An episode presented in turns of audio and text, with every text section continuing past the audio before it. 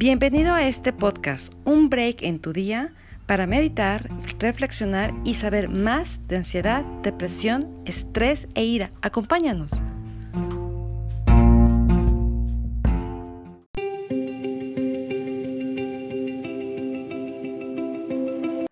Hola a todos, buenas tardes, ¿cómo están? Estamos ahora en una plática súper interesante con Armando Mireles, que es es terapeuta, ahorita nos va a contar toda su trayectoria profesional y vamos a hablar de este tema que este mes está pintado, amor y desamor.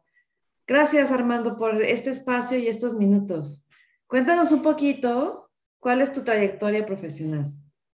No, gracias Ana por estar aquí. Bueno, bueno, pues soy psicólogo educativo, psicólogo clínico también. Eh, y pues actualmente me muevo en estos dos ámbitos. Aparte, pues eh, trabajo esto de la dinámica de grupos, etcétera. Eh, me dedico mucho al tema de la orientación educativa, ¿sí? Y también me dedico a este otro tema de la psicoterapia. Obviamente se vincula aquí mucho la psicoeducación en ambos casos. Se piensa que la psicoterapia es únicamente ir a trabajar situaciones emocionales, ¿verdad? O únicamente la salud mental, pero eh, me va bastante bien con esta vinculación entre lo que es la psicoeducación en los dos ámbitos. Ok, de acuerdo. Y además tienes una formación en mindfulness, ¿no, Armando? Sí, sí, estamos concluyendo la maestría en mindfulness, precisamente. Sí, una formación en hipnosis, hipnoterapia, eh, en lo que es el modelo sistémico, ¿no? Que es muy ad hoc a lo que vamos a hablar el día de hoy, el modelo sistémico. Perfecto. Oye, pues Porque es el que finalmente, pues, es la, base para el interés. Ajá. Sí, perdóname, te, interrumpí. Adelante, adelante. Ah, no, te iba a decir que el modelo sistémico, eh, para quien desee tomar terapia de pareja, pues es el, es el más eficiente en ese sentido, porque se, se estipula con la cuestión de cómo se tiene que tener una relación en función de los roles, los límites, los acuerdos. Entonces, pues sí, vaya, es bastante amplia el campo de la psicología y actualmente tenemos de muchas, eh, muchos modelos teóricos que obviamente se han venido actualizando y sobre todo las neurociencias, ¿no? Que es actualmente ya el tema del amor, que es lo que vamos a hablar ahorita, pues se fundamenta desde las neurociencias. Perfecto. Ahora sí, dime. Oye, entonces para ya entrar en materia de este tema del amor, ¿Cuál es la diferencia entre el amor y el enamoramiento? Que muchas veces cuando somos jóvenes nuestros papás te dicen, es que estás enamorado del amor, ¿no? Y por el que te enamoras de uno y de otro y de otro. Entonces, ¿cuál, es esta diferencia entre el amor y el enamoramiento si es que existe? El enamoramiento es una fase. De hecho, es la, antesala al amor. ¿sí? Eh, no quiere decir que, que todos los que nos enamoremos, pues vamos a terminar amándolos, ¿verdad? Y creo que es aquí, qué bueno que empiezas con esta pregunta, que es muy interesante. Eh, enamorarse es sentirse cautivado por la imagen inmediata de alguien, hablando en términos de esto de las relaciones de pareja, etcétera. ¿Sí? Sin embargo, bueno, el mismo concepto se puede aplicar, que puede estar enamorado de una pieza musical, puede estar enamorado de tu carrera, ¿verdad? Te puede fascinar en un primer momento. Pero el enamoramiento tiene más que ver con, con esa fascinación, ¿sí? con esa sensación de que te está moviendo eso que estás viendo. En este caso, te está moviendo la persona que tienes frente a ti. eso sería el enamoramiento, mientras que el amor ya es un sentimiento. ¿sí? Aquí vamos a ver la diferencia conceptual entre eh, sensaciones, eh, lo que son emociones, lo que son sentimientos, estados de ánimo, etcétera.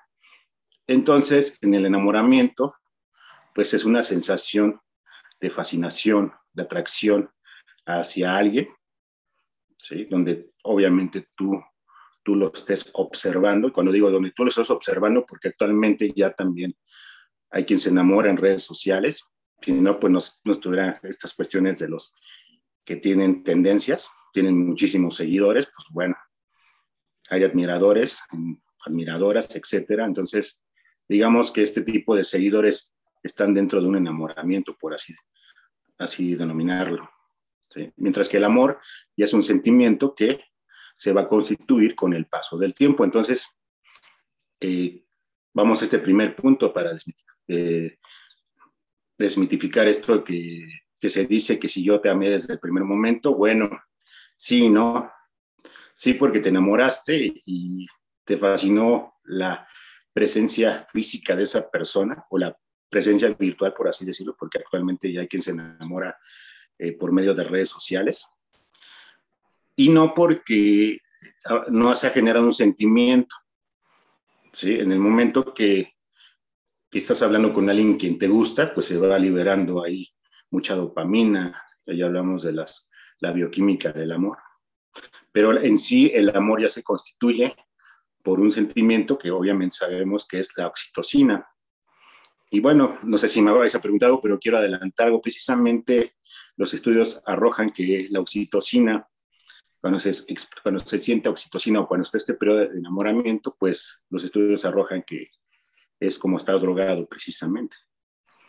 Es por ello que es complicado que podamos en un dado momento dejar, dejar eh, de ver a alguien o dejar de estar con esa persona que nos fascina, que nos encanta, de la cual estamos enamorado, enamorado, porque finalmente estamos en ese momento bajo ese estado de, estar eh, como si estuviéramos drogados.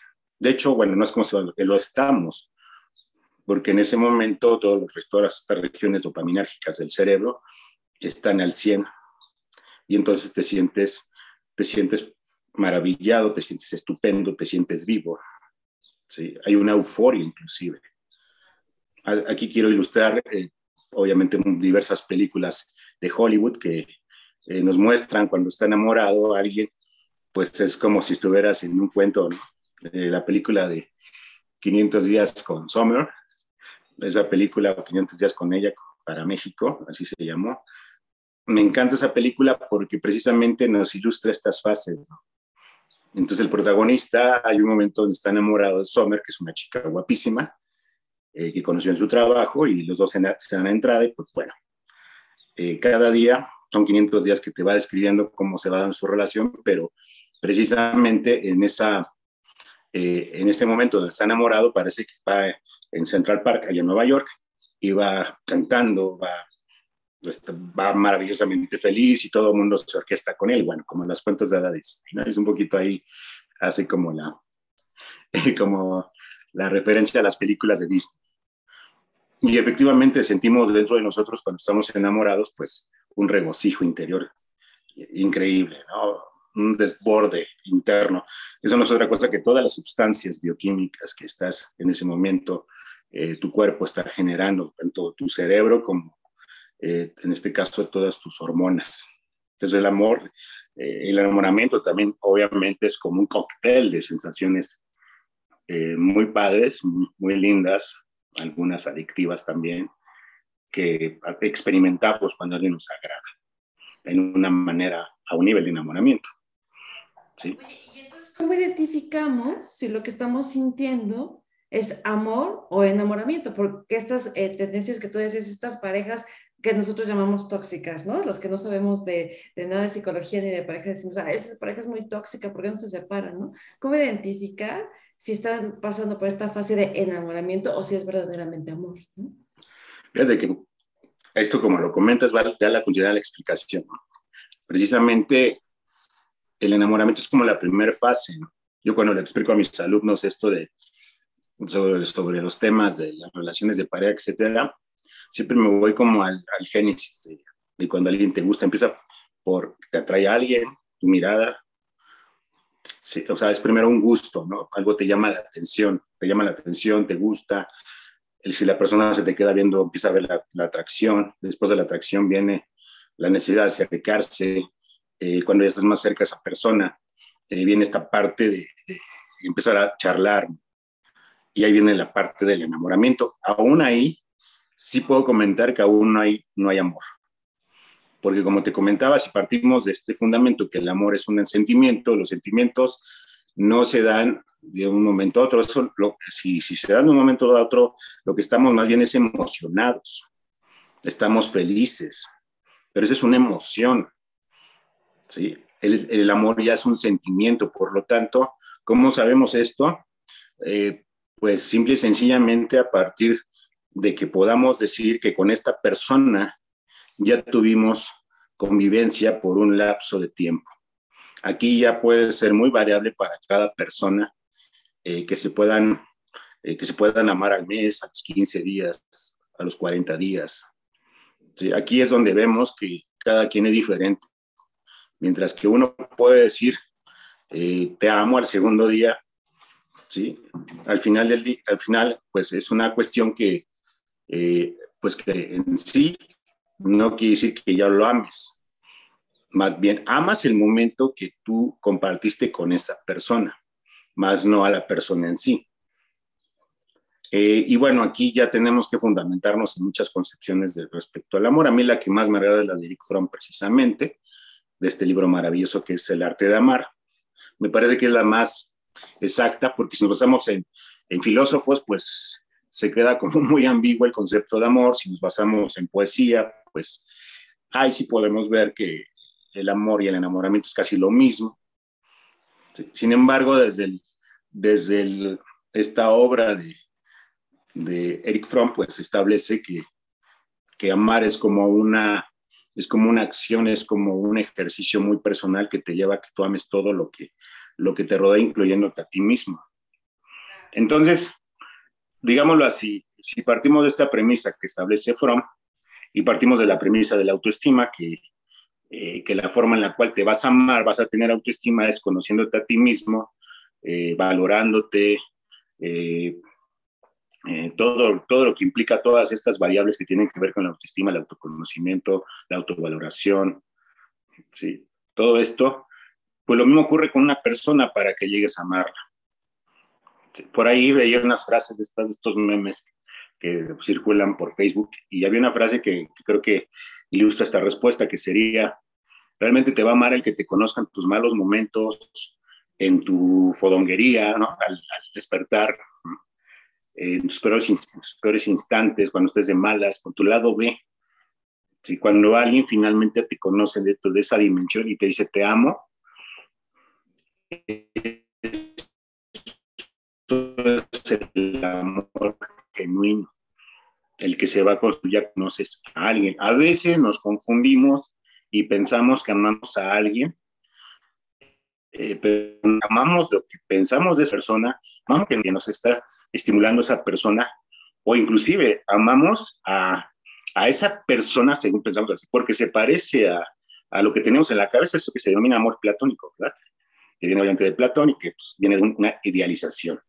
Entonces, a veces vamos así por la vida, como buscando a ver cuál es el que, dónde encaja más la personita de la realidad con esto que tengo en mi cabecita, ¿no? Este, de, ese amor platónico.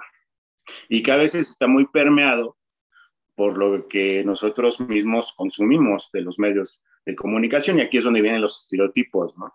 Los estereotipos que tienen que ver con eh, los estándares de belleza, y, sobre todo con quienes, ya no puedo decir de la televisión, porque la televisión ya quedó relegada, sino de los que marcan tendencia en, tendencia en redes sociales, en las series de televisión, en las plataformas, en el cine, etc. Entonces, si tú desde pequeño o pequeña te fijaste, piensa por un momento en que a ti te llamó la atención desde muy jovencita, muy niña, un actor, una actriz, etcétera, pues ese es como tu modelo de, de hombre eh, perfecto con el cual tú te, pues quieres tener un, una relación, ¿no? De manera física. Y luego después vienen todas las cualidades, ¿verdad? Que son las que también se constituyen, pero que finalmente eh, yo puedo enamorarme de alguien, pero esa persona no puede ser en realidad por actitudes o por manera de ser lo que yo esperaba. O sea, la belleza encajó en mí por mis propias, por mis propias introyecciones, lo que yo tengo de esa persona. Sin embargo, eh, pues ya a manera de actitud, por sus actitudes, personalidad, etcétera, pues no. Al contrario, es una persona que me lastima o es una persona con la que no soy compatible. Entonces creo que ahí vienen las broncas porque queremos amar algo que en realidad no estamos aceptando. Cuando en la consulta a mí me eh, piden ese tipo de pacientes que buscan tomar una determinación para saber si continúan o no una relación o con un esposo, un esposo, pues yo lo que hago es que los pacientes puedan autoevaluar primero, puedan llegar a ese nivel de conciencia para autoevaluar si realmente se están enamorándose, si están realmente eh, aman a la persona que tienen con todos sus defectos. Obviamente, si esos defectos implican esta cuestión de, daño hacia la, persona, como la violencia, la agresión, etcétera, pues bueno, definitivamente la persona tiene un problema. Obviamente, si el problema es él, porque él es el que me lastima, sí, pero tú también tienes un problema porque tú, según lo amas, y por eso le perdonas, pero de alguna manera estás tú, eh, estás traspasando tu propio amor hacia ti, tu propia autoestima. O sea, yo no puedo amar a alguien que me, me lastima, no puedo amar a alguien que trastoca mi autoestima.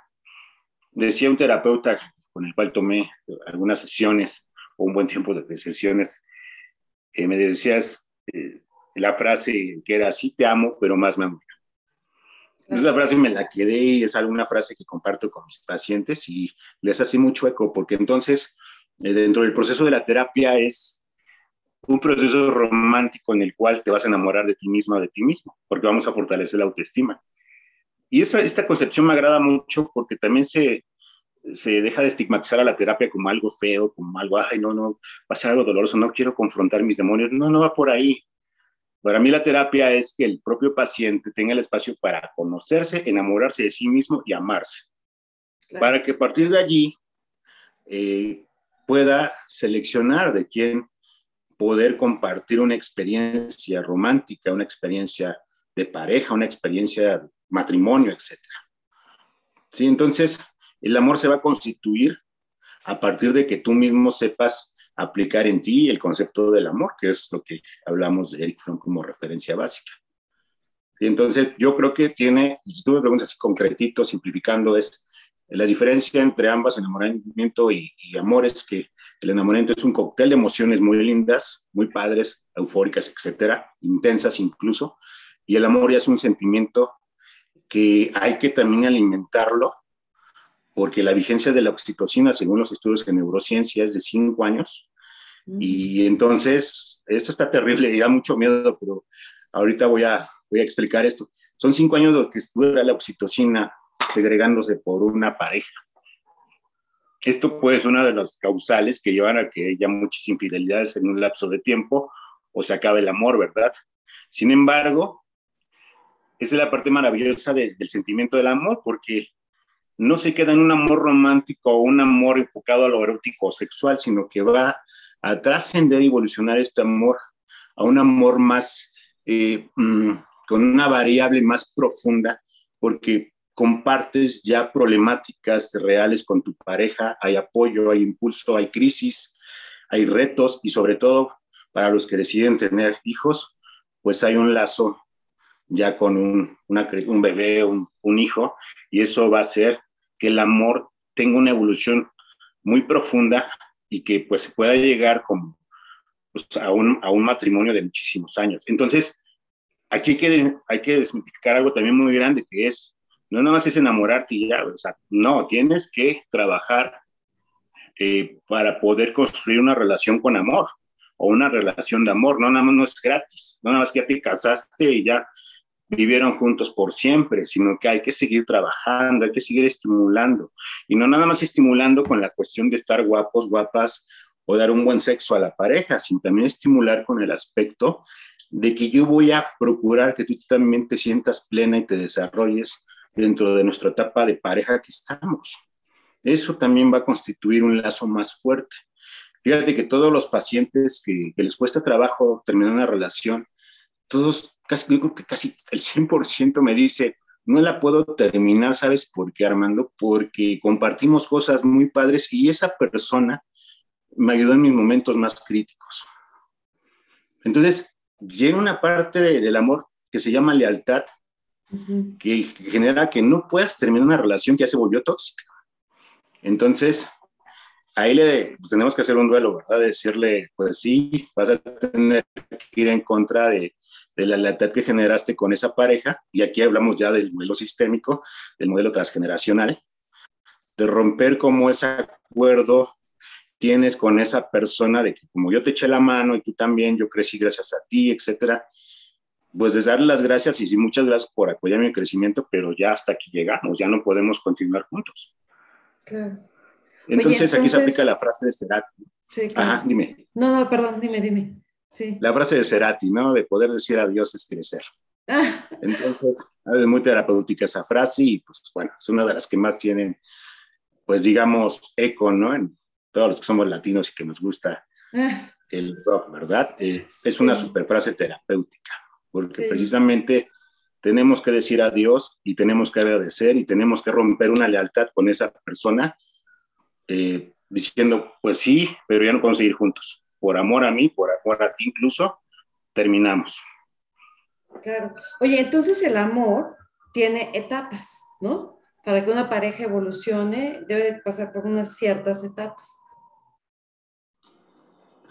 Así es, así es, así es. Eh, precisamente lo que nos pasa a los seres humanos y más hoy en día es que nos brincamos etapas, ¿verdad?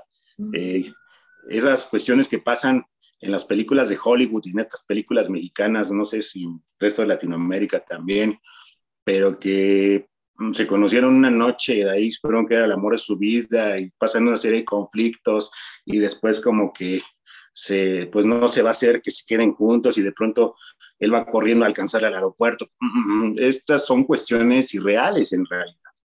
O sea, porque no funciona así una relación. Tenemos que, tenemos que tener etapas para que madure ese amor. Y precisamente lo que estamos teniendo actualmente es todo lo contrario. Tenemos una cultura de la inmediatez, precisamente. Exacto. Sí, de la inmediatez y de, eh, aquí me voy, a, me voy a atrever a decir algo, eh, de la adicción a, emociones fuertes, de, ser intensos. Entonces, pues eh, yo siempre les explico a mis alumnos, a mis pacientes, que toda relación tiene que madurar para que se pueda concretar en algo eh, más formal, por así decirlo. Entonces, quien, quien se aventure a, a, enamorarse y luego, luego juntarse o, o de inmediato hacer una vida con el otro, pues está saltando estos pasos.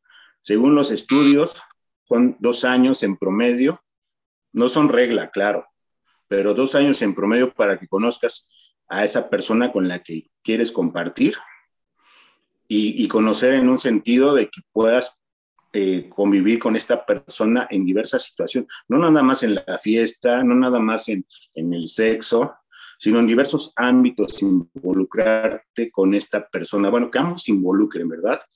Para que lo conozcas en toda la extensión de su palabra y sobre todo en los, en los malos y peores momentos de esa persona. Y saber si realmente en esos malos momentos existe realmente ese apoyo incondicional como pareja, ¿verdad?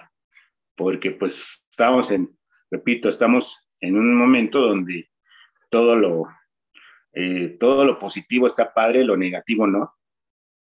Y es como estos amigos que nos, nos buscan a veces para divertirnos, les decimos que no nos sentimos bien y, ah, bueno, luego, luego te veo, ¿verdad? Si nos ponemos a ver cuántos amigos eh, nos van a escuchar una noche o van a estar con nosotros en nuestra tristeza, pues, pues son mucho menos de los que van a estar en una fiesta con nosotros.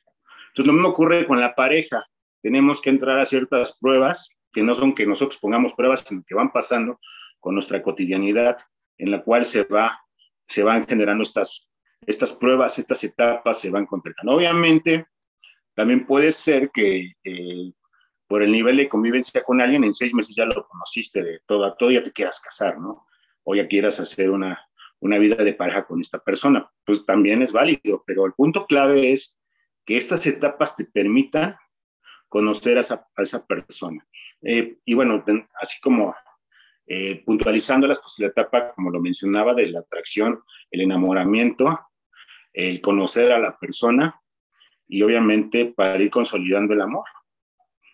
El amor de pareja, aclaro.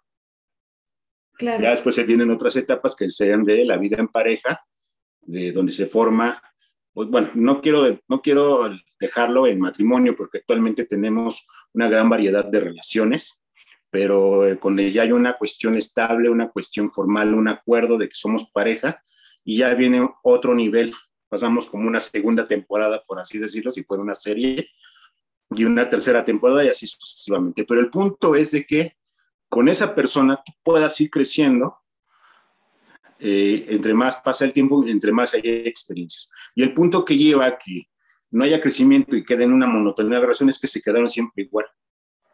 Siempre igual, o sea, evocando al noviazgo, pero no construyendo un nuevo momento centramos. Por eso digo que sí, tener pareja es un trabajo constante, como cuando estudias algo, como cuando te preparas para algo, lo mismo es una relación de pareja.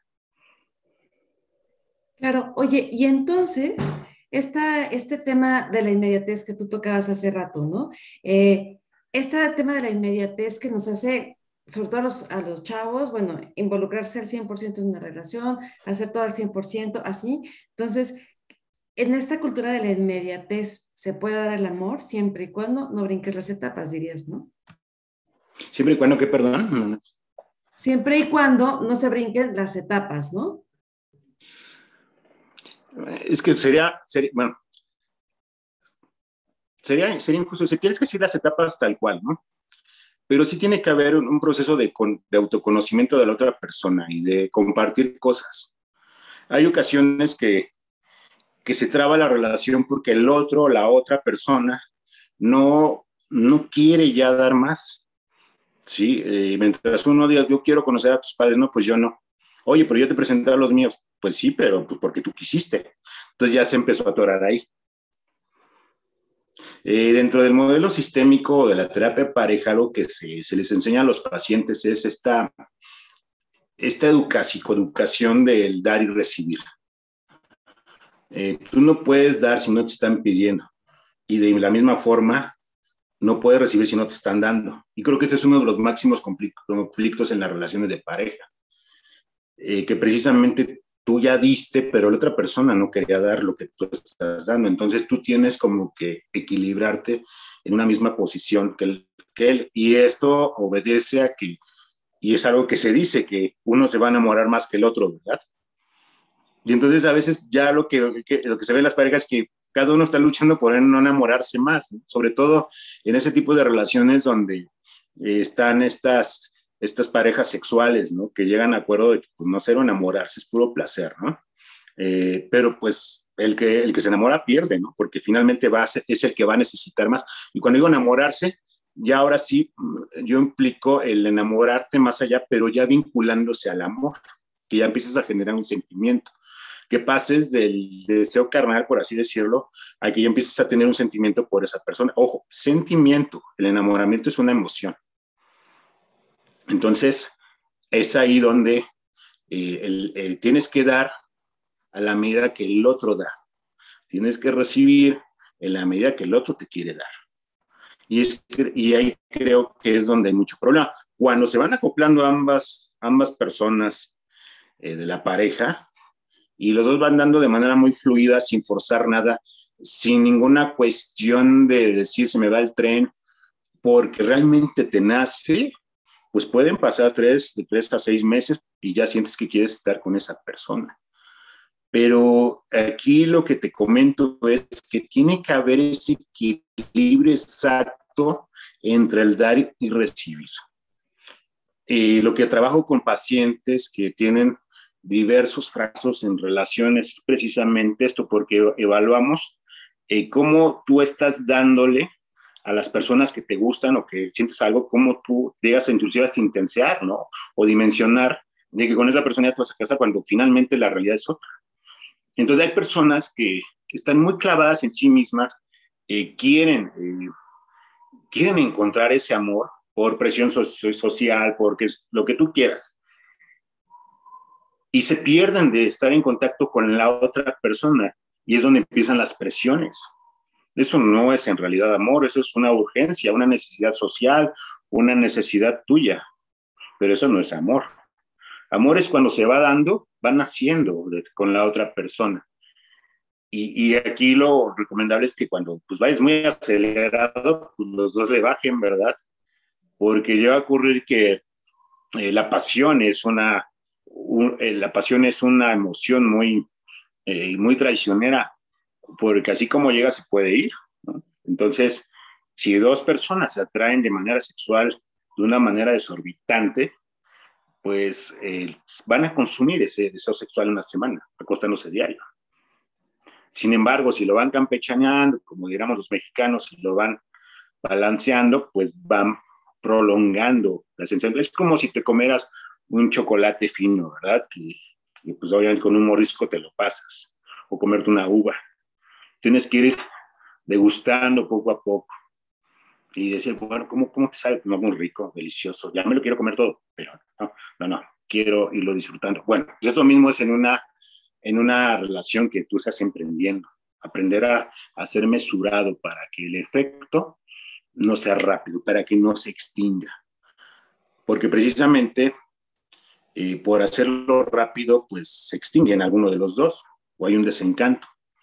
Entonces, sí es importante, creo, y más en estas nuevas generaciones, inculcar el que, el que conozcan a las personas, inculcar también el que se, sepa ser amigos eh, sin necesidad de ser amigos o parejas sexuales. Porque de ahí también se hay otra cuestión muy importante para el amor y que no la mencioné hace rato, que es tu pareja eh, se tiene que convertir en tu mejor amigo o amiga. Entonces, ese es uno de los detalles, una, de las competencias, por así decirlo, que trabajamos con, en la terapia de pareja, que aprendas a ser amigo de tu pareja, no, no su enemigo, no su boleador, no su agresor, no su agresora, etcétera. No su competencia, ¿no? Ah, acabas de tocar un, otro tema que da para una cápsula, la competencia entre parejas, ¿no? que también está muy, muy, muy cañón todo eso. Entonces, eh, va por ahí cuestión, no sé si, si lo está bien para que quienes nos vean pues puedan entender esto que, que es, cada quien tiene su tiempo. Ajá, dime. Sí, te iba a decir que ahora que comentabas este tema, yo me acuerdo muchísimo cuando yo era joven, las mamás nos decían, no, te, cuando te cases, él te tiene que querer más, ¿no? En mi caso, ¿no? El, tu pareja te tiene que querer más, ¿no? Entonces me, me, vino mucho esta idea ahora que estás explicando estas etapas, ¿no? Que, que las mamás te decían, que él te quiera más, pues claro, porque pues este, que él esté más enamorado, que él esté más entusiasmado, ¿no? En la relación. Entonces sí, me, me suena mucho con esta parte que dices, ¿no? Estas etapas del, del enamoramiento, del matrimonio, del matrimonio cuando se da, de la vida en pareja, ¿no? Entonces sí, es, es una tarea que hay que estar constantemente alimentando, ¿no? Y no tenerle miedo a lo mejor a tener una terapia de pareja, quizá, ¿no? También.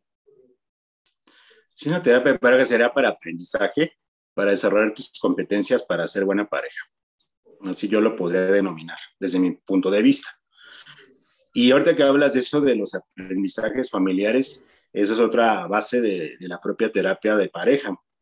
Eh, que bueno, eh, viene esta pregunta obligada para cada, cada, cada, integrante de la pareja, ¿no? ¿De dónde aprendiste tú, por ejemplo, en tu caso, que él te tiene que querer más, ¿no? Ah, pues de mi mamá. Y bueno, ¿y por qué? O a ti te consta, ¿no? Entonces empieza a decir, no, pues mi mamá con mi papá, etcétera. Eh, siempre se hacía como eh, la, la, la, que tenía, mi papá lo buscaba. Entonces, y esa es la parte que tenemos que romper esos aprendizajes con, con, con, con los pacientes, con, con las parejas, porque precisamente sí traen aprendizajes muy a, nivel inconsciente de ser como sus padres o lo contrario, lo que fueron sus padres, ¿no? Si aquí, por ejemplo, tenemos una chica que, que ahorita está muy casada con el feminismo, que es la equidad, eh, eh, pues probablemente si tiene a un hombre que tiene ciertos rasgos machistas, y si ella viene de un, de, un, de un, hogar donde su papá fue muy machista, pues inconscientemente sí le va a brincar mucho que, que a su papá, que al novio le lleve la contraria, y entonces se da esta parte de la competencia que estamos hablando, ¿no?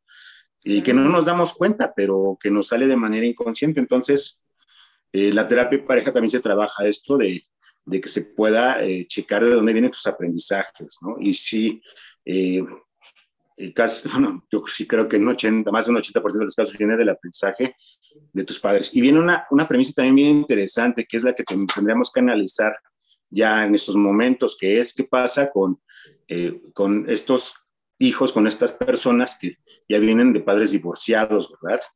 Eh, que no tuvieron el modelo de familia, ¿sí? El modelo de familia de, de, papá y mamá, y que únicamente fueron criados por papá o mamá de manera soltera, ¿verdad?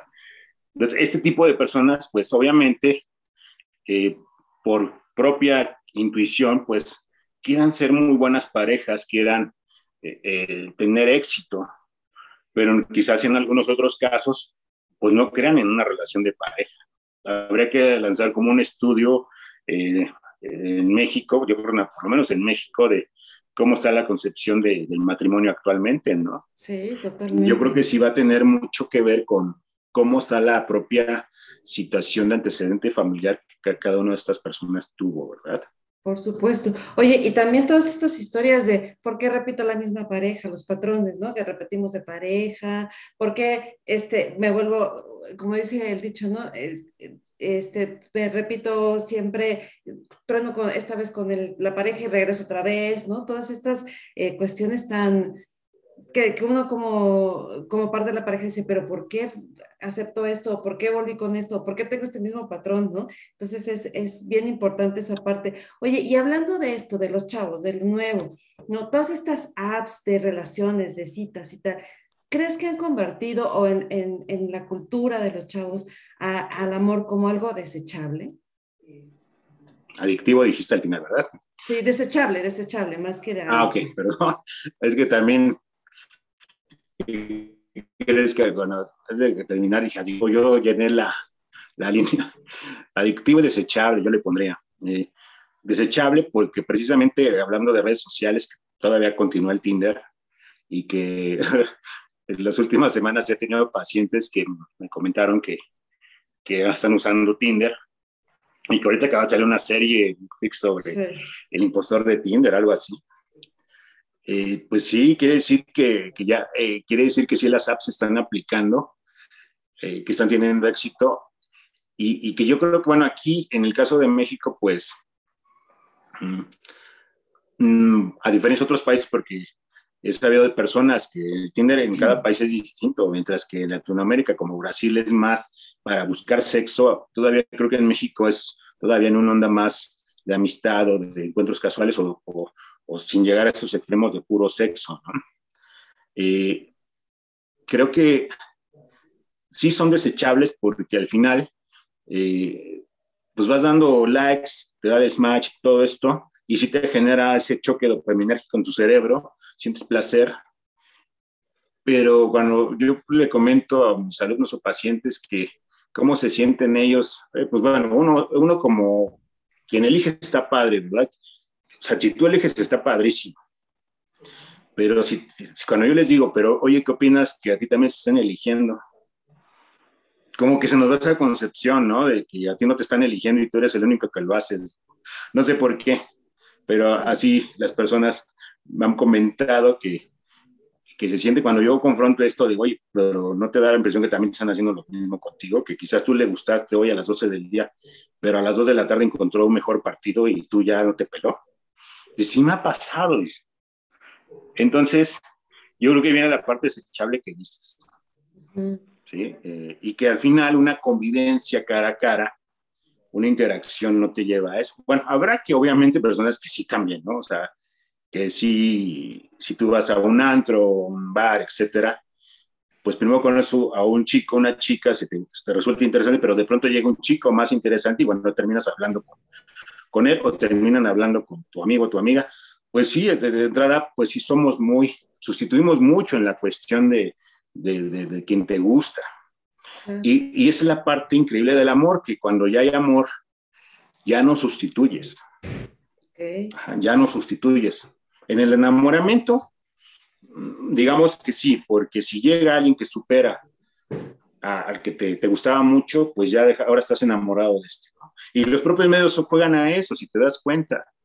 Vamos a analizar quiénes son los rostros de Hollywood. Y si te das cuenta, en, un momento fue eh, Nicole Kidman, eh, después siguió esta chica, ay, se me olvidó, su nombre, que salió en los Avengers. Y ahorita está la chica que está en Aves de Presa. Date cuenta, las tres son similares son rubias, ojos azules, etcétera. Y pero la, diferencia entre cada una es que pues, es una generación. En el caso de los varones es lo mismo. Primero fue Brad Pitt, ahora después fue el Thor, ¿no? Y ahorita ya vienen otros. Primero fue Johnny Depp, ahorita viene este otro chico, ¿no? Que, eh, que sale en la película de Duna, ¿no? Timoné Chamala, algo así se llama el chavo, pero son estereotipos. Así nosotros estamos de alguna manera programados mentalmente para esta cuestión de quién te gusta. Te va a gustar la novedad, quien se acerca a, tu, a, lo que te gusta quien, de manera platónica. Y lamentablemente sí sustituimos. Y, bueno, esto viene también a demostrarse como cuando aplicas este dicho que existe aquí en México de un clavo saca otro clavo, ¿no? Si terminaste con tu pareja, pues bueno, terminamos buscando otra persona. Aquí, bueno, habría que abrir eh, tema de polémica, habría que ver si los hombres o las mujeres buscan más. Yo por lo que he visto en mis casos, de, mi trabajo, eh, la mujer es más, eh, la mujer puede aguardar más entre una relación y otra que un hombre. Un hombre, hasta donde yo he visto con en mi trabajo, el hombre busca más inmediatamente una sustitución de pareja. En el caso de la mujer también hay que hablar que probablemente, eh, como es quien se queda con los hijos, en el caso que haya un divorcio, una separación eh, de este nivel, pues digamos la mujer tiene este vínculo con los hijos y eso la amortigua del, rompimiento, del duelo, mientras que el hombre pues sí termina eh, solo en ese sentido. Entonces eso también quizás pueda llegar a explicar este fenómeno. Es algo que yo he visto. Claro, oye, y fíjate que pues nos dejas con una súper eh, tarea a los que tenemos hijos adolescentes o, jovencitos, o, ¿qué hacemos? ¿Cómo los educamos para el amor, no? Para este, cuando toda su cultura es de la inmediatez y más después de esta pandemia que hemos vivido en que todo ha sido en línea, ¿cómo les decimos no? El amor sí tiene que ser cara a cara. ¿Cómo cambiamos ese chip en los chavos? Ay, ahorita que dijiste adolescentes, pensé en toda la cultura que les rodea del K-pop, por ejemplo, que es impresionante los videos, la cultura del K-pop. Y pensé también en, en la cultura de pues, lo que les gusta, el reggaetón, por ejemplo, ¿no? Sí, este.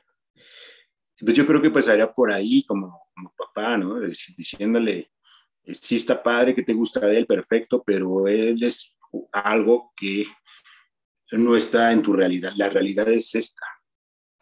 Entonces tenemos que ubicar a los chicos en su realidad. ¿Cuál es su realidad? Pues dependiendo del contexto. Eh, obviamente, pues hablamos aquí de, que los chicos, pues sí, eh, también tiene mucho que ver cómo está el acompañamiento de nosotros como padres en el aspecto eh, de, de, relación afectiva con ellos, porque ahorita que sacas esto, pues también pienso, bueno, pues el chico o la chica está en una situación de mucha necesidad de encontrar un novio, mm, es porque hay una necesidad afectiva ahí que tiene que ver directamente contigo como padre o madre. ¿sí? Y entonces, eh, el chico tiene que estar cubierto, la chica, el chico tiene que estar cubierto efectivamente por, por tu eh, presencia como madre o padre. No estoy diciendo que estés todo el día con ellos, ni que no trabajes, ni que ni que te desvías por ellos, ni que los sobreprotejas. Estoy diciendo que hay una buena, una calidad en su relación donde ellos sepan que tú los amas, que tú los comprendes, que los escuchas, que no los juzgas. Y este, sobre todo, este último es muy importante porque esta, esta nueva generación ah, pues rompe nuestros esquemas, tan solo porque ya estamos viendo que está eh, ahorita en una situación donde estuvieran encerrados los estudiantes, los adolescentes, y entonces se desataron muchas relaciones en Internet, muchos novios de otros lugares. Entonces, eh, cuando me han llegado ese tipo de casos, de preguntas de mamás o papás que y porque mi hija o mi hijo ya se enamoró de alguien que está en otro estado, otro país, pues le digo, es que también, lo primero que es, pues tiene su necesidad de enamorarse, como no lo puede hacer de manera presencial, tiene que buscarle en su segundo medio de socialización, que es el Internet. Entonces, si tú le entras a que lo deje, que está loco, etcétera, juzgándolo, pues eh, ya hay tache, porque se va a ocultar y, va a buscar la manera de comunicarse con esta persona. Entonces, sí hay que tener mucha apertura como padres actualmente, porque el mundo cambió completamente y más con la pandemia se aceleró ese cambio. Y tenemos que más bien estimular a nuestros hijos con lo real, lo real en cuanto a la socialización con, con nosotros, con, con la familia. Cuando ya un chico su todo es el novio o la novia, virtual o presencial, quiere decir que no hay una, no hay, no, hay una interacción que cubra con, con su entorno familiar. Quizás se la pasa encerrado, encerrada y pues bueno, ese es su mundo. Entonces tenemos que ahí estimular a los chicos para que interactúen. Seguramente va a decir más de un papá o mamá, pues yo lo invito, pero no quiere venir. Eh, pues bueno, también esto es real. Eh, habría que ver por qué no quiere ir, y es donde ellos sacan las respuestas de, pues, están peleándose, estás estresada, me estás gritando. Eh, sí, sí, esto que estás mencionando como pregunta casi final, pues creo que sí, sí, creo que merece una, una cápsula completa, porque es complejo, ambiguo y no son recetas mágicas. Yo lo único que puedo decir es, eh, la relación de nuestros hijos con nosotros va a ser primordial para el cómo va a construir sus relaciones con, de pareja.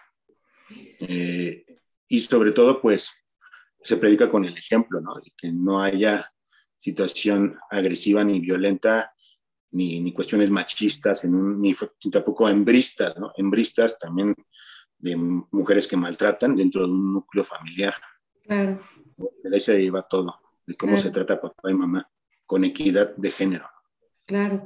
Oye, pues sí, nos dejas como mucha tarea porque efectivamente creo que eso es como que lo que ahora preocupa con, con los adultos también, ¿no? Con los adultos, con los jóvenes, con los adolescentes, porque venimos de dos años diferentes que nos hicieron cambiar a todos, ¿no? Y como bien dices tú, yo creo que nos toca revisarlo en otra oportunidad, pero diría que eh, como conclusión, tomar terapia de pareja no es malo, no significa que tu relación esté haciendo agua, ¿no? Sino que es una cuestión que puede ayudarte al acompañamiento en tu pareja, igual que no tengas miedo de hablar de amor con tus hijos, ¿no? Así es, es desarrollar competencias para que te vaya bien en una relación.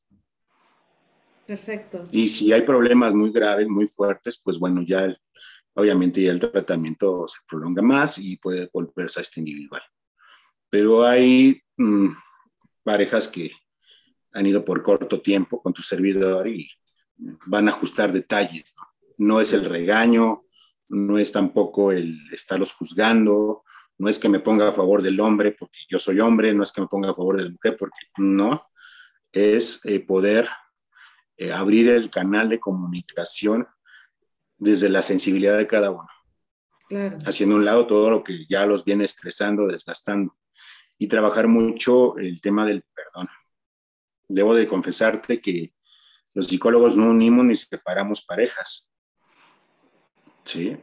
Lo que más bien rescatamos en todo tipo de terapia pareja es la integridad de cada uno de los, de los bueno, de, él o ella o ellos, etcétera, para que no lleguemos a una situación de violencia. Claro. Cuando ya hay violencia, pues ahí sí tiene que haber una una pausa y un proceso terapéutico más exhausto para poder erradicar los aprendizajes que nos llevan a ser violentos o agresivos. Cuando son detalles, pues prácticamente se van puliendo las competencias que ya trae la pareja. Todas las personas tienen, eh, tienen áreas de oportunidad, o sea, tienen que mejorar, pero también todas las personas tienen sus propios puntos a favor, sus fortalezas, como diría el análisis FODA. Entonces, eso se, trabaja de una terapia de pareja, pues bueno, se vuelve algo agradable que, eh, pues que yo trato de que la terapia sea agradable, que no sea, que sea lo menos tensa posible. Y si se pone tensa, pues que los pacientes adquieran herramientas para manejar esos momentos de tensión. Porque también hay que, hay que trabajar el, el entrenamiento para cuando hay momentos de tensión en la pareja. Entonces, pues sí, al momento que sí te tienen que poner tensos, eso es inevitable, pero tú como terapeuta tienes que lograr que sea lo menos posible y que puedan ellos, el momento que estén en el consultorio, sea la práctica para que, eh, bueno, más bien sea el aprendizaje y la práctica sea fuera en su hogar o donde ellos convivan. Exacto, porque al final, pues el terapeuta no va a estar cuando tengas el siguiente round con tu pareja en la casa, ¿no? Así es. Armando, pues muchísimas gracias por el tiempo. La verdad es que nos quedamos con muchísimas eh, dudas, con muchas cosas que platicar contigo. Esto del amor, del desamor y del nuevo amor con los chavos, ¿no? Del amor virtual que tanto nos preocupa, eh, como incluso con los adultos, ¿no? Cuando alguien te platica, es que tengo una relación con una persona en Arabia Saudita, dices, híjole, ¿no? Qué complicado. Pero bueno, tenemos muchos temas que platicar contigo, Armando. Muchísimas gracias. Nos gustaría volverte a tener aquí en un espacio en Soul. Ojalá la agenda te dé la oportunidad de volver a platicar con nosotros. No, pues fue un gusto y me la pasé bastante bien conversando aquí. Muchas gracias. Gracias a ti, hasta luego. Hasta, luego.